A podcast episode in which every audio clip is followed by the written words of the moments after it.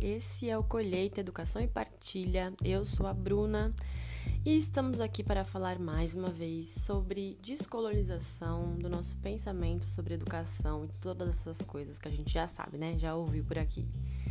Enfim, hoje eu vou trazer para vocês uma live muito legal que teve lá no canal do Instagram, que foi uma live sobre input cultural, uma live de uma sequência de lives que foi da abertura do curso, Descoloniza, enfim, foi uma live bem bacana.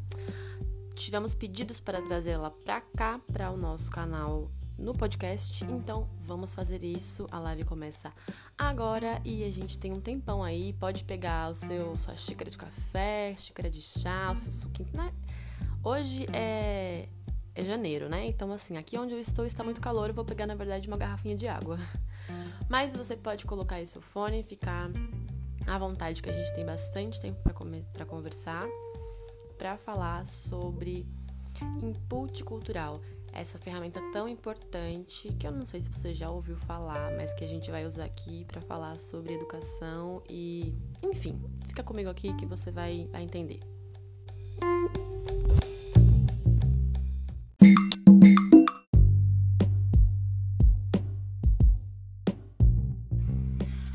De hoje, aula 4, e a gente vai falar sobre input cultural. Já ouviu falar isso?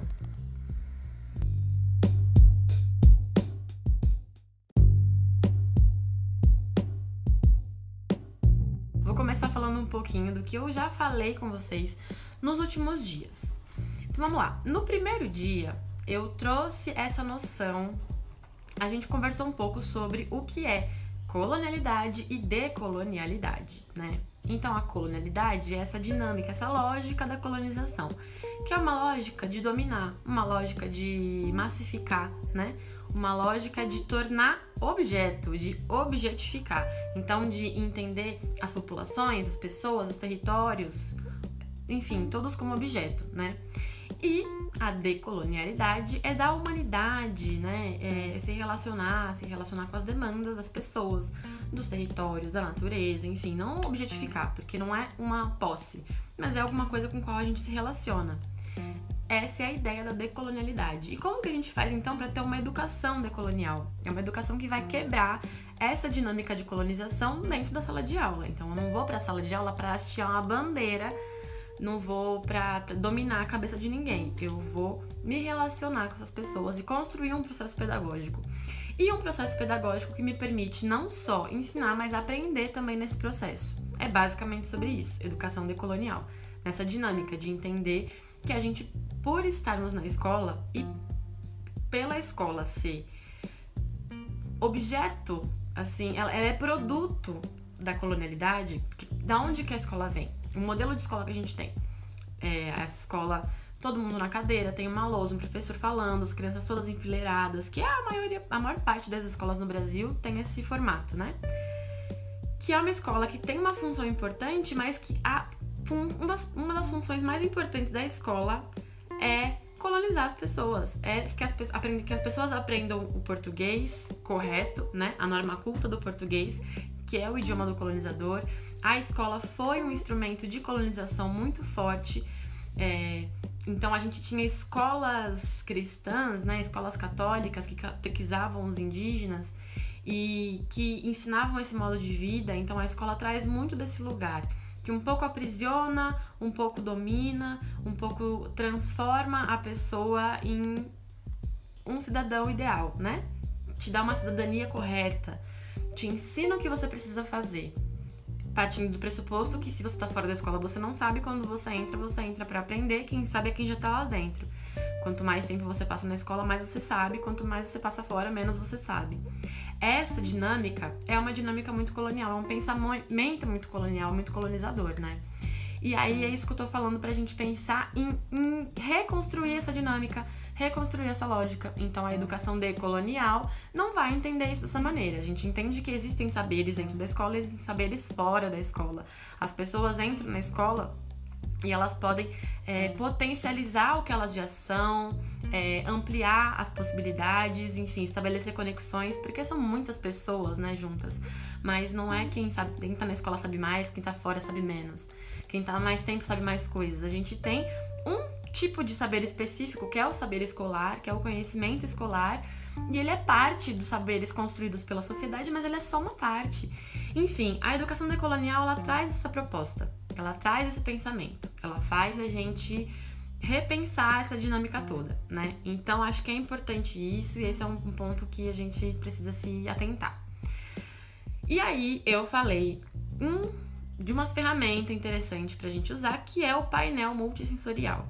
Então, principalmente quando a gente tem educação infantil, uma turma que não se alfabetizou ou que está se alfabetizando, mesmo que for EJA, né? A gente tem a possibilidade de montar um painel que ele fica lá, que ele não é só visual, mas ele pode ser também, né? Mas ele é multissensorial para que as pessoas tenham acesso, para que toda a turma tenha acesso à proposta da pesquisa. Eu falei também de três coisas importantes para a gente ter na nossa dinâmica, três elementos básicos para a gente começar esse movimento decolonial na nossa prática pedagógica, né? Então eu falei de estabelecer expectativas reais, falei de se relacionar profundamente com as demandas da turma, da dinâmica, e falei também de avaliar e reavaliar. Inclusive, avaliar e reavaliar as avaliações, de pensar para que, que a gente avalia, como que a gente avalia e da importância da avaliação ser essa mola propulsora, assim, uma coisa que vai ajudar a diagnosticar e melhorar o seu processo. E não vai te dar um rótulo de bom ou mal, foi bem, foi mal, foi ruim, nota 4, nota 5, nota 10. Não é sobre isso. A avaliação é esse parar para repensar no que a gente está fazendo, se está sendo eficiente, se não tá, onde precisa fortalecer, onde já tá bom, essas coisas todas, né? Então, essa foi a primeira aula. Na segunda aula, e aí o painel visual entra para ajudar a gente a apresentar. Então, tem que montar, apresentar as expectativas, né? Que você tem com a turma, entender o que a turma tem de expectativa. Monta o painel, põe as palavras-chave daquele tema, alguma imagem ou outra, vai construindo esse painel ao longo do tempo, com a turma ao longo do processo. E ali a gente tem mais um portal de linguagem, né? Mais uma possibilidade de se comunicar, tanto comunicar o que está no nosso planejamento para a turma, quanto entender o que, a turma precisa e dar essa oportunidade, né? Da conseguir ter mais uma ferramenta de linguagem para se comunicar com a turma. E a gente acaba também, quando está falando de sensorial, né? E amplia esse olhar para percepção, não só ler da lousa, não só ler do livro ou ouvir, escutar a professora falando, quando a gente fala de uma proposta que você pode encostar, pode cheirar, pode construir junto, a gente também está falando de acessibilidade, né? Então é muito rico esse processo, é uma coisa muito interessante, uma ferramenta genial. Na segunda aula, é, a gente falou sobre mitos de origem e a potência que tem na, no trabalho com os mitos de origem, porque a gente está falando principalmente de filosofia, de base de pensamento, de base epistemológica, né? Base de construção de conhecimento. Então, trabalhar com mito de origem, conhecer os mitos de origem, é, é importante, é nos enriquece, né, enquanto pessoa, mas ajuda a gente a entrar nessa cultura. Então você precisa trabalhar com questão indígena, precisa trabalhar com cultura afro-brasileira, cultura africana. Tô pegando essas que são geralmente o que a gente pensa quando pensa em cultura, em educação decolonial, quando pensa em, né, sair dessa lógica de opressão e contra esse sistema opressor, a gente pensa, ah, vou falar de negritude, vou falar de questão indígena. Mas por onde a gente começa? Porque muitas vezes a gente quer falar mas além da gente não ter tanto repertório, porque é uma coisa difícil de acessar, né? Não tem tanto estudo, a gente não aprende isso na faculdade, é difícil. A gente fica meio sem saber por onde começar, por onde a gente mesmo começa a estudar, por onde a gente mesmo começa a aprender. E o mito de origem é assim, não sabe por onde começar, começa do começo, começa da origem, da base. Como que se formou esse pensamento, como se formou a organização dessa sociedade? Então, trabalhar com mito de origem é legal porque, junto com o mito, vem um monte de palavras, um monte de imagens, relações que se estabelecem entre os atores, né? Da, entre os personagens desse, desse mito, dessa narrativa. Você entende a dinâmica filosófica por trás da narrativa. Então, eu dei o exemplo da história da criação do mundo iorubá, afro-brasileira que a gente tem aqui, que é uma, uma versão, né? E também dei a, a origem indígena guarani. E aí é muito legal a gente ver como isso traz, né? Como isso vem costurando uma lógica, uma dinâmica de pensamento dessa sociedade que é assim muito legal, muito prazeroso de entender e fazer conexões com a nossa própria perspectiva. E aí peguei também pra gente analisar, que eu acho que é muito interessante, sempre num paralelo de o que, que é a nossa cultura. Porque independente se eu sou cristã ou não, eu entendo que eu, a, meu país, o país onde eu nasci, ele foi colonizado por Portugal e Portugal era uma, um reino católico, né? Era um país católico e que obrigou o Brasil por muitos anos a ser católico. A gente demorou para ter é, uma uma constituição laica, né? A possibilidade de cada um professar a sua religião, isso, foi, isso é novo, isso não é de sempre, né? Então, até a época do Império, até a época, a gente tinha a obrigação do catolicismo e a obrigação de falar em português. Então, quando eu tô falando disso, eu preciso entender que é base da cultura. Mesmo eu não sendo católica hoje, isso construiu o Brasil. Isso é a base, né, da formação da nossa, do nosso país. Então é uma dinâmica que a gente precisa se relacionar para entender essa dinâmica social de hoje, né? É... Então a gente pegar o mito de origem cristão também, Adão, Eva, Jardim do Éden, a cobra e Deus e o fruto proibido, e que no começo era o, no princípio era o verbo, e depois do verbo teve movimento, e aí foi construindo todo o universo, né? Deus constrói o universo, faz o homem, cria a mulher da, da costela do Adão, enfim, todo esse monte de coisa. É interessante também a gente estudar. E estudar para entender que isso tudo é contexto, né? Que a gente está dentro de uma matriz maior por mais que a gente pessoalmente não professe essa religião, essa religião influencia na minha vida, influencia nas leis do meu país, influencia na dinâmica que se estabeleceu no país, né? Então é importante. E aí a gente pode pegar também o mito de origem cristão para conversar. Vamos ler como que é a gênese do mito de origem cristão? E olha como ela se relaciona, como que é a gênese do mito de origem guarani? E como que é o mito de origem Yorubá? E o Yorubá que é a cultura que veio junto com a população negra, né? Aqui no Brasil, cultura Yorubá. Então é legal pesquisar isso também. Então são dicas que a gente pode pegar, né? Mito de origem pode ser uma ferramenta também genial. E aí, mito de origem são narrativas. Então a gente senta e conta uma história. E isso cabe em qualquer nível de, de escolaridade que você esteja atuando, né? Inclusive no seu pessoal particular ler uma história, ouvir um conto, contar para os amigos. Isso, esse processo é um processo interessante que a gente pode fazer para se aproximar das culturas, né? Então tá, falei já. Primeira aula falei sobre painel sensorial, na segunda eu falei sobre mito de origem e na terceira, que foi ontem, eu falei sobre poesia e resistência. Essa aula foi muito legal. Poesia e resistência entendendo não a poesia só como uma ferramenta pedagógica, uma ferramenta de linguagem, uma ferramenta artística, uma linguagem artística, mas entendendo a poética, a metáfora como a base da resistência, como a coisa mais importante para a subjetividade e para fortalecer esse sujeito para ele não ser submetido, para ele não ser subjugado e não ser objetificado. Então, resistir é basicamente se permitir a metáfora, se permitir a poesia, a poesia do dia a dia, desfrutar da vida e ressignificar a vida. E se a gente não consegue ressignificar, a gente não consegue sobreviver, porque a vida é feita de muita dor e muito sofrimento também, né?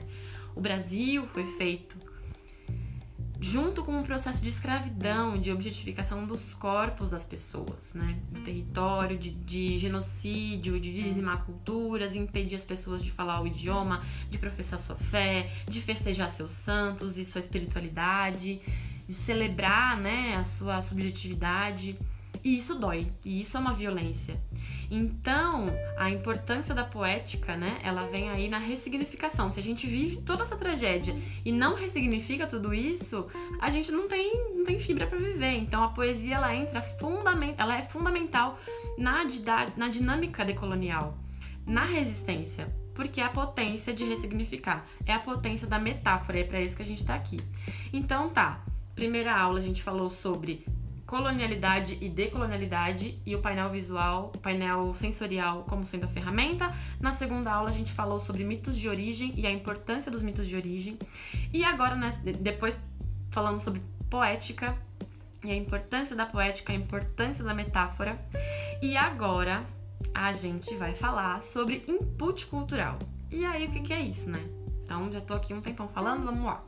Input cultural seria quando a gente vai falar no, no ensino de idiomas, né? A gente tem essa dinâmica do input, que seria você tudo que você é, que você aprende, tudo que você que você percebe dentro desse idioma. Então você está ensinando inglês, então você vai ouvir músicas em inglês, você vai ver filmes em inglês, filmes legendados ou sem legenda, para você ir acostumando o seu ouvido, né? Para você ir reconhecendo as palavras. Você tá fazendo a aula, tá aprendendo vocabulário, mas em paralelo você tá aqui, né, ouvindo música, assistindo filme, conversando com pessoas, se relacionando, fazendo jogos, né? No videogame você também vê, na rede social você segue pessoas que falam outros idiomas, esse idioma que você está estudando, para você ir sensibilizando o seu ouvido, para você ir conseguindo, né, perceber e ampliar a sua, a sua relação com o idioma. E na cultura acontece muito isso, a gente pode fazer muito isso. Isso pode facilitar muito o nosso trabalho. A gente não querer ensinar tudo de uma vez, tudo no dia do índio, tudo no dia da consciência negra, a gente vai querer falar sobre isso, e a criança tem que pegar e tem que aprender. E muitas vezes, vamos lá, né? Vamos sinceridade agora. Muitas vezes a gente sente insegurança para passar para as crianças, para os adolescentes, para as turmas que a gente trabalha. A gente não tem segurança para trabalhar porque a gente não sente que a gente conhece o suficiente. Só que a gente nunca entra em contato com isso. Não vai ser um curso, não vai ser uma aula que vai abrir o seu horizonte que vai te deixar craque.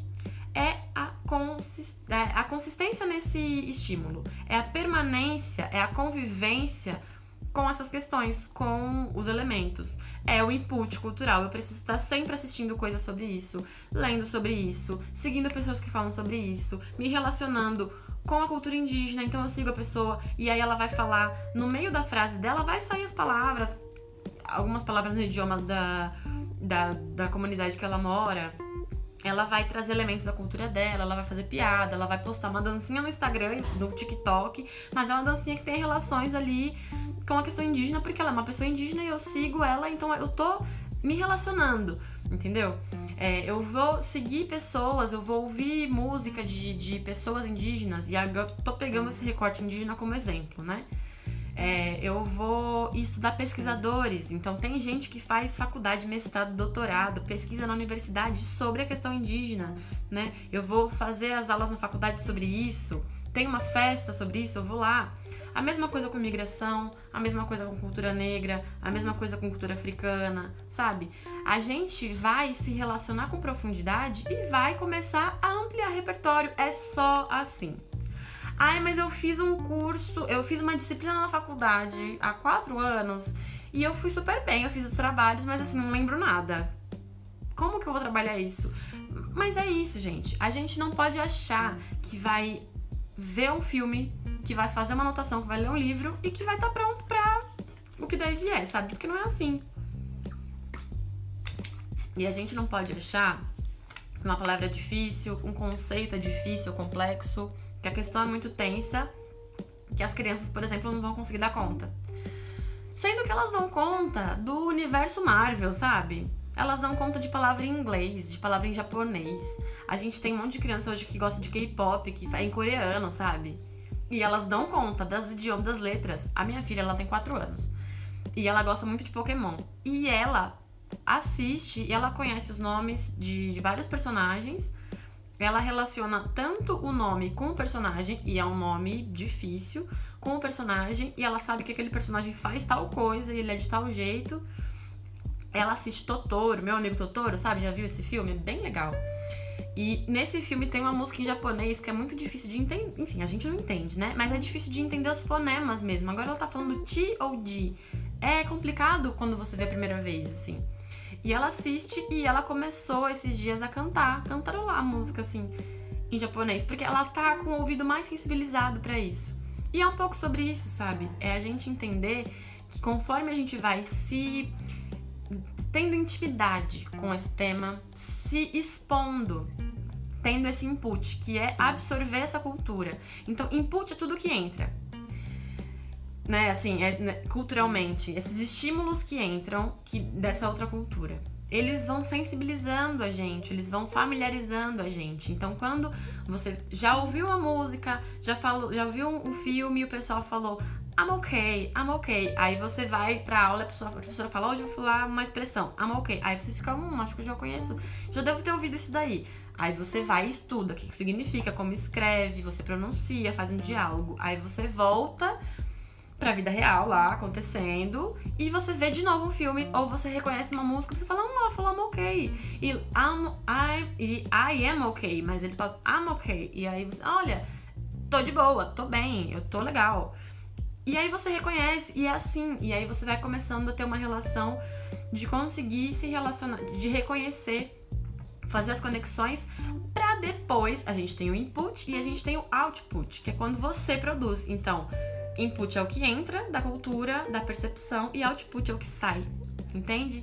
Então a gente tem o input, que é você receber esse monte de estímulo, e depois você vai começar a produzir as coisas com esse estímulo. E é uma coisa natural, assim, é, involuntária.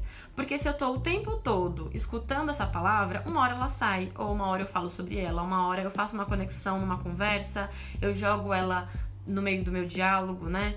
Eu vou usar ela para alguma coisa, eu vou reconhecer e já, né, me relacionar com ela no mundo e propor uma dinâmica com ela. E é um pouco isso. Então, se as crianças estão o tempo todo ouvindo Baby Shark tchurururu, elas vão saber que é Baby Shark. E aí elas já sabem que Baby Shark é o Baby e é o Shark, então é o tubarão, e ele dança, e ele tá com a avó, e aí ele, ela vai relacionando. Inclusive, essa música é feita para as crianças mesmo, então tem uma didática na música, né, para ensinar os elementos.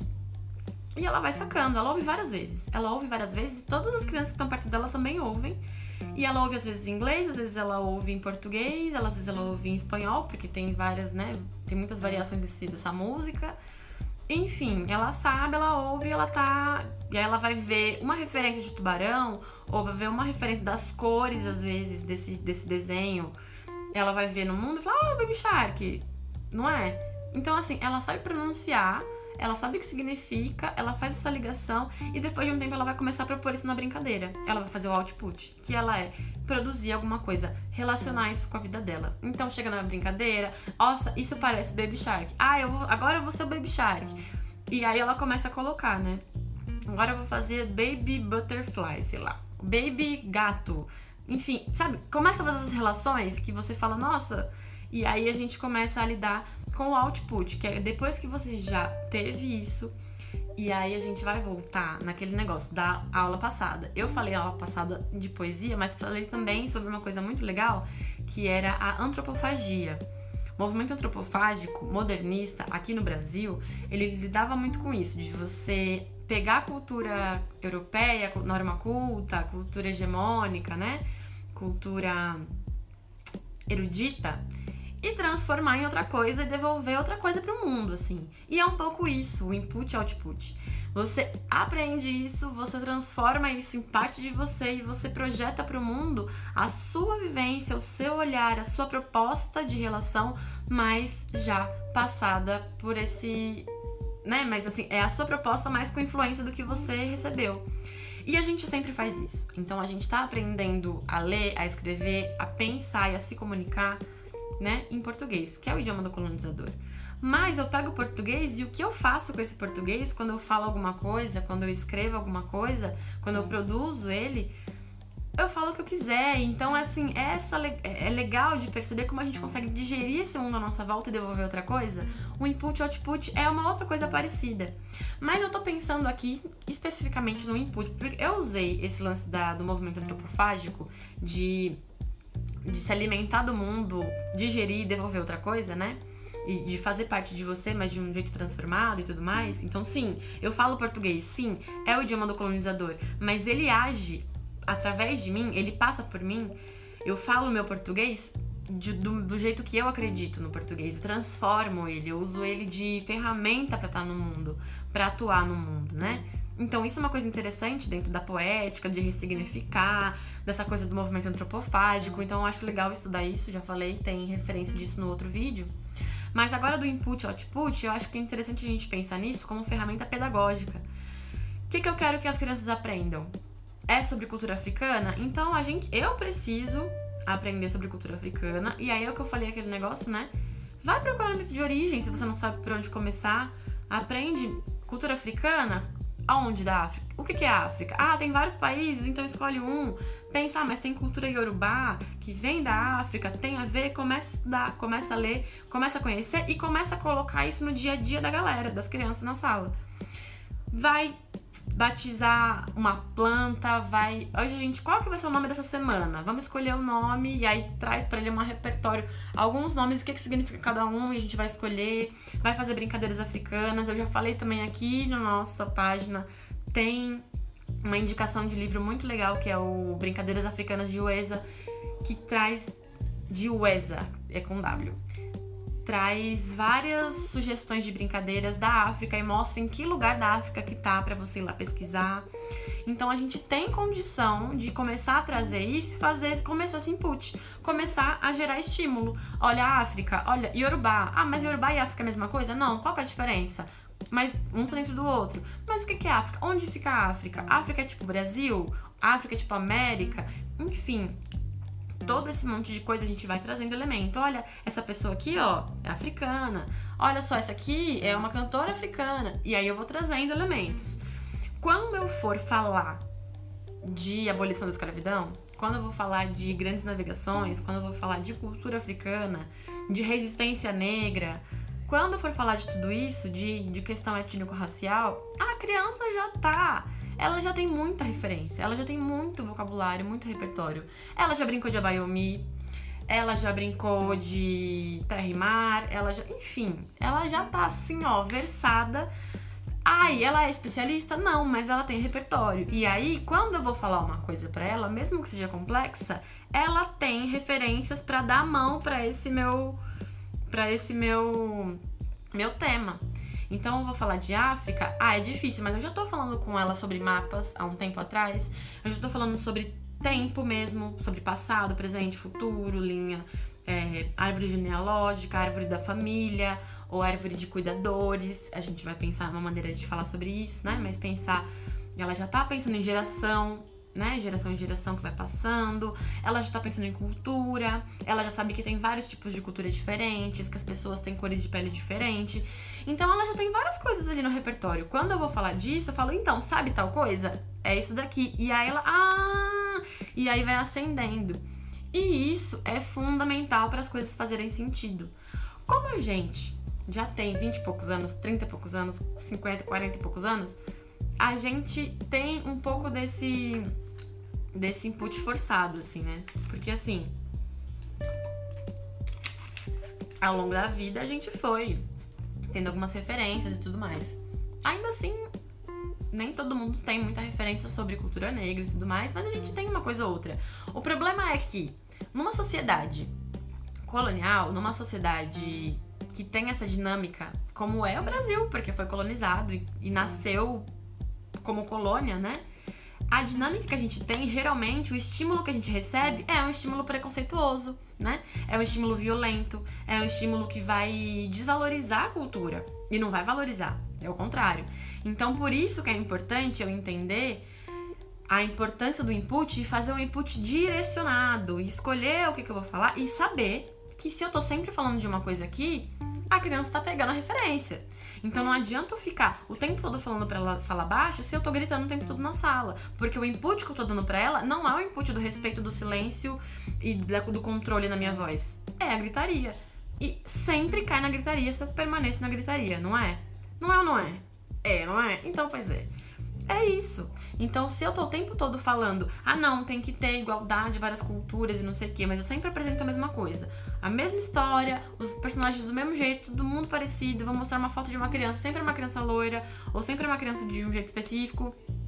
Se a música é sempre de um cantor de tal lugar, se a gente sempre tá pegando essa referência, só vai falar no dia do negócio que a gente vai falar, aquilo ali assim, para a criança de fato ter uma relação com aquilo é um esforço muito maior. Se ela não tem nenhum outro lugar onde ela possa ter essa referência, se o único lugar que ela for ter a referência é na sala de aula, e se a sala de aula proporcionar uma experiência ao longo de um ano inteiro, aí você fica de mãos atadas, assim, né? Porque se a criança não se interessar muito naquele dia, naquela hora, ela não vai ter oportunidade para fazer isso.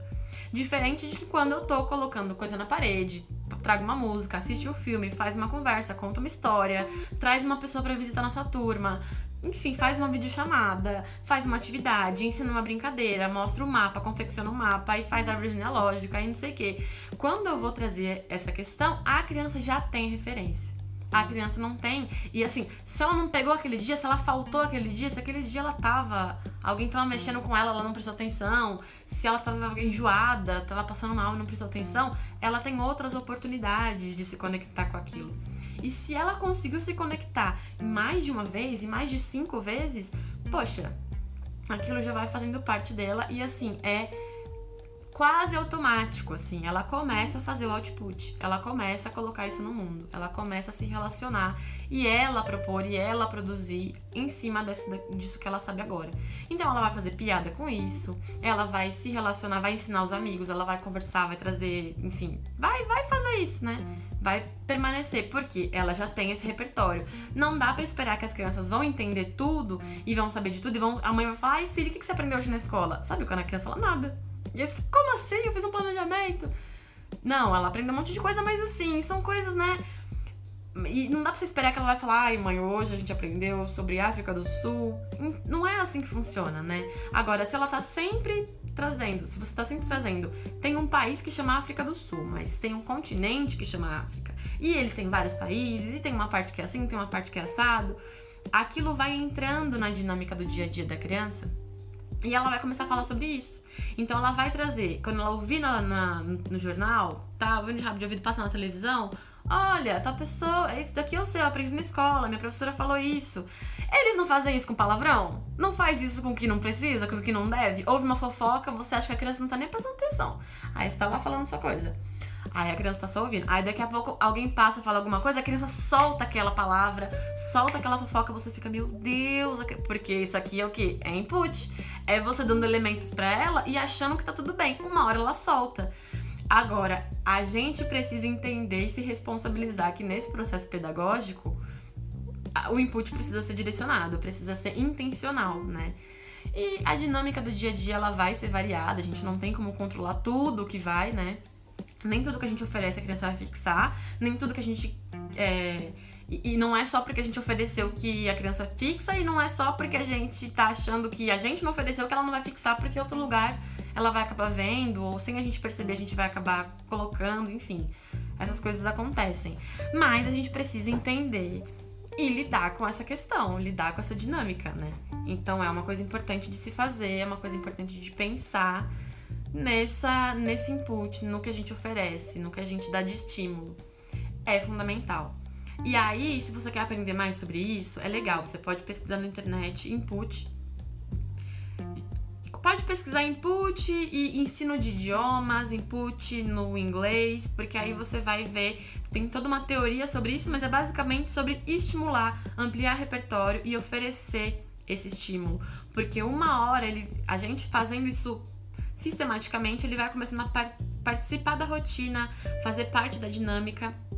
E aí, uma hora, isso vai ser digerido, né? Isso começa a aparecer no output, começa a aparecer no pôr para fora, começa a aparecer na dinâmica que a criança propõe, na brincadeira, na piada, no que ela conta, nas relações que ela faz, quando ela vai falar da família dela, nas férias, as coisas começam a acontecer acontecem com todas as coisas, acontece com todo mundo, com a gente também. Então, se tá sempre alguém falando de futebol do seu lado, uma hora você fala alguma coisa de futebol, mas você não gosta, você tá ouvindo, você vai falar. Então, o Léo acabou de entrar, eu tô falando isso.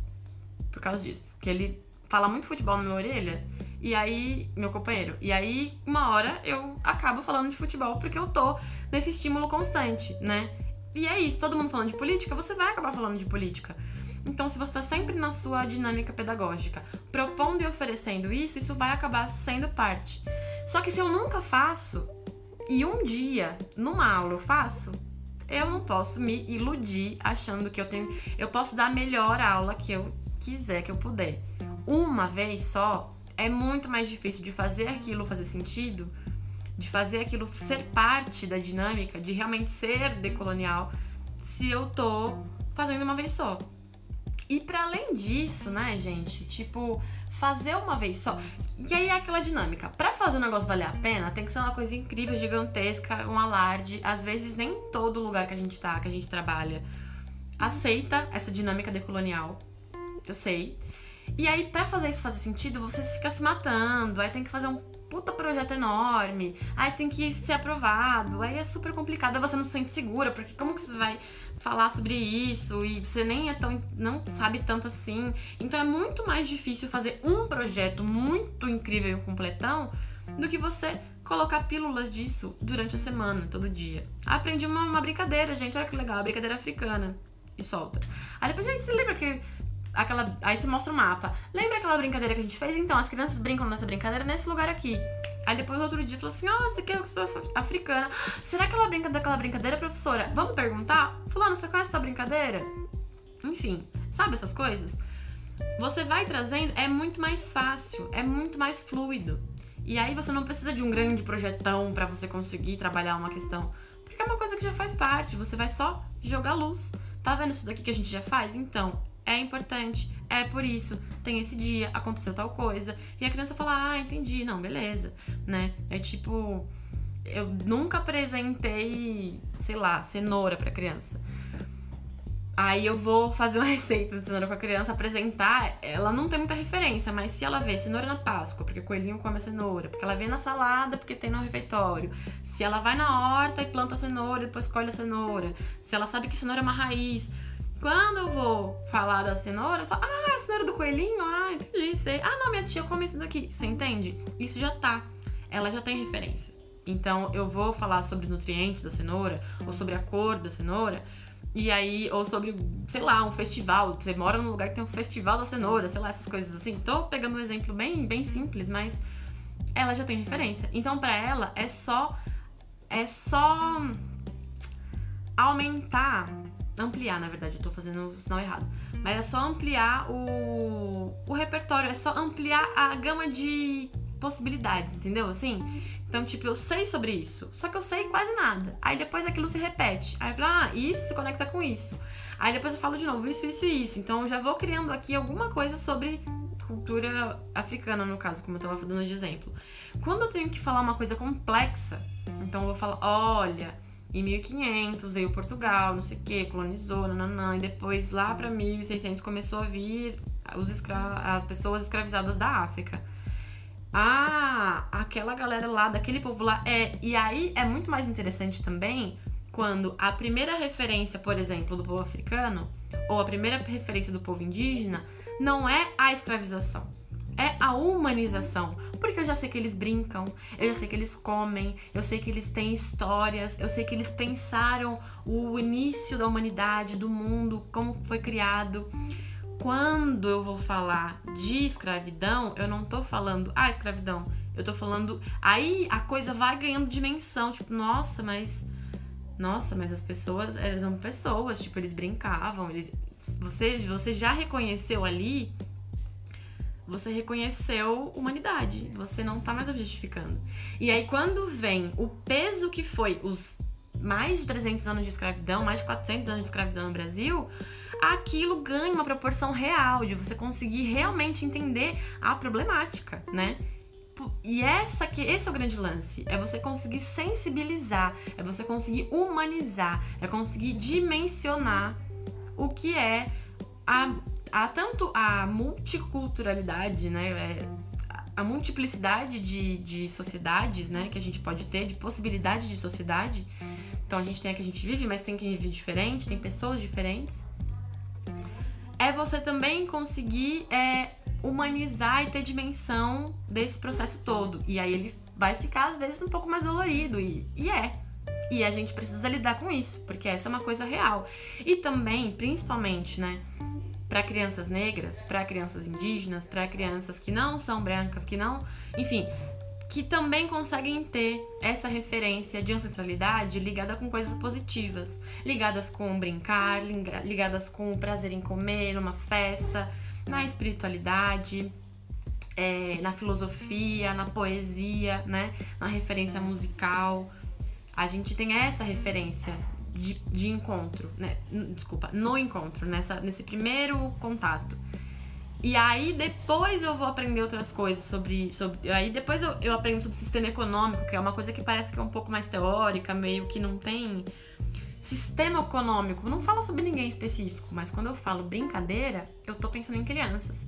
Quando eu falo em comida, eu tô pensando quem que faz comida para mim, eu como, né? Sistema econômico, política externa, dinâmicas internacionais, é, todo esse monte de coisa, e às vezes é só ali que a gente tem contato, o primeiro contato que a gente tem é demarcação de terra, é uma coisa que fica meio longe do que é a cultura, a realidade que são pessoas vivendo e sendo elas, e amando, e odiando, e brigando, e tendo ciúmes, e, e tendo, dando risada, e fazendo amizade, e construindo a vida e a relação delas, né, ao longo do mundo, da vida. Do... Então, é, é sobre esse processo, a importância de de trazer referências para ampliar esse repertório e para de fato conseguir humanizar, que é o que é a dinâmica decolonial. E a educação, para conseguir ser decolonial, ela precisa conseguir fazer esse movimento. Esse movimento de sensibilização, esse movimento de humanização de todo esse processo social, né? Pra gente conseguir olhar e não ver número. Ai, mais de não sei quantas pessoas, milhões de brasileiros. Não é um número. É a Fabiana, é o Caio, a Marina, a Kátia, a Bruna, né? Robson, são as pessoas, elas existem no mundo. E elas são importantes e elas têm toda essa característica, elas têm antepassados, elas têm direitos, enfim. Então, é entender esse processo na complexidade dele. Então, essa aqui é a nossa última aula desse seminário. E eu também quero falar para vocês que eu estou abrindo hoje as vagas do curso Descoloniza. Então, é um curso onde a gente vai poder pegar tudo isso que a gente viu aqui no seminário e ver com muito mais profundidade, né? Conseguir sentar e conversar mesmo, porque aqui eu fico meio falando e vocês vão assistem quando pode e tudo mais. Mas lá a gente pode sentar e ter uma aula mesmo. Tem referência bibliográfica, tem exercício, então eu consigo fazer um exercício com você pra gente pensar e refletir juntos e pensar em possibilidades. E, enfim, a gente consegue fazer de fato um processo mais profundo e é muito legal poder estar né, tá com vocês aqui de uma maneira mais, mais pessoal, num encontro mais profundo mesmo.